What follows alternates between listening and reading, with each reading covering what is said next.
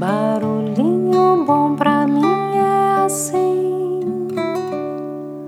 provoca silêncio em mim. Hoje eu quero compartilhar com vocês uma metáfora que dizem ser da Adélia Prado. O título é O que a memória ama fica eterno. Então vamos lá, abre aspas.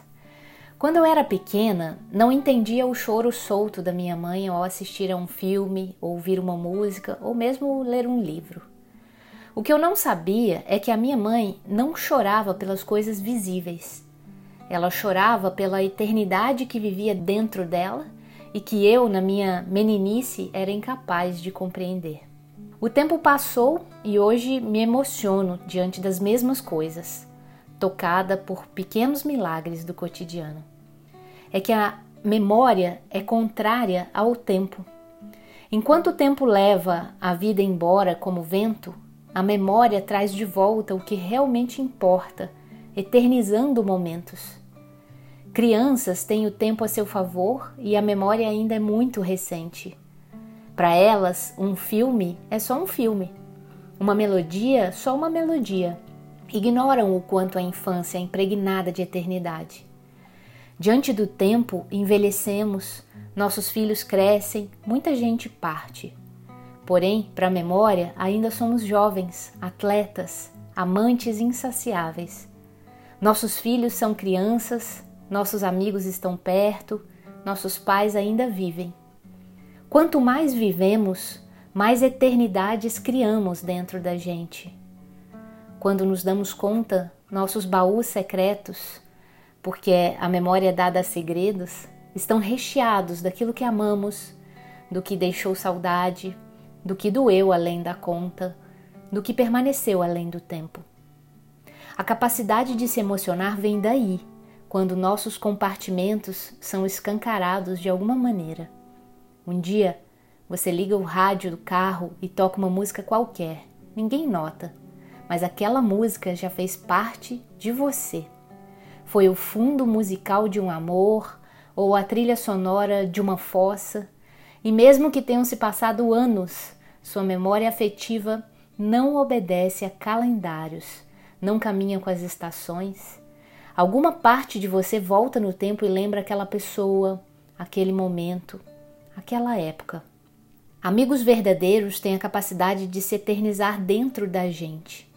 É comum ver amigos da juventude se reencontrando depois de anos, já adultos ou mesmo até idosos e voltando a se comportar como adolescentes bobos e imaturos. Encontros de turma são especiais por isso, resgatam as pessoas que fomos, garotos cheios de alegria, engraçadinhos, capazes de atitudes infantis e debilóides, como éramos há 20, 30 ou 40 anos. Descobrimos que o tempo não passa para a memória. Ela eterniza amigos, brincadeiras, apelidos, mesmo que por fora restem cabelos brancos, artroses e rugas. A memória não permite que sejamos adultos perto de nossos pais. Nem eles percebem que crescemos. Seremos sempre as crianças. Não importa se já temos 30, 40 ou 50 anos. Para eles, a lembrança da casa cheia, das brigas entre os irmãos, das histórias contadas ao cair da noite, ainda são muito recentes, pois a memória amou e aquilo se eternizou. Por isso, é tão difícil despedir-se de um amor ou alguém especial que por algum motivo deixou de fazer parte de nossas vidas. Dizem que o tempo cura tudo, mas não é tão simples assim. Ele acalma os sentidos, apara as arestas, coloca um band-aid na dor. Mas aquilo que amamos tem vocação para emergir das profundezas, romper os cadeados e assombrar de vez em quando. Somos a soma de nossos afetos, e aquilo que amamos pode ser facilmente reativado por nossos gatilhos e novos gatilhos. Somos traídos pelo enredo de um filme, uma música antiga, um lugar especial. Do mesmo modo, somos memórias vivas na vida de nossos filhos, cônjuges, ex-amores, amigos, irmãos. E mesmo que o tempo nos leve daqui, seremos eternamente lembrados por aqueles que um dia nos amaram. Fecha aspas. E aí? Que tal esse barulhinho bom, hein? Fica aí o convite então para ouvir uma música, entrar em contato com alguém que bateu saudade agora, que nesse texto você relembrou, olhar alguma uma caixa de cartinhas e bilhetes antigos, fotografias, enfim, aquela gostosa ativação de memórias positivas que temos guardadas aí dentro de nós num lugar muito especial chamado coração.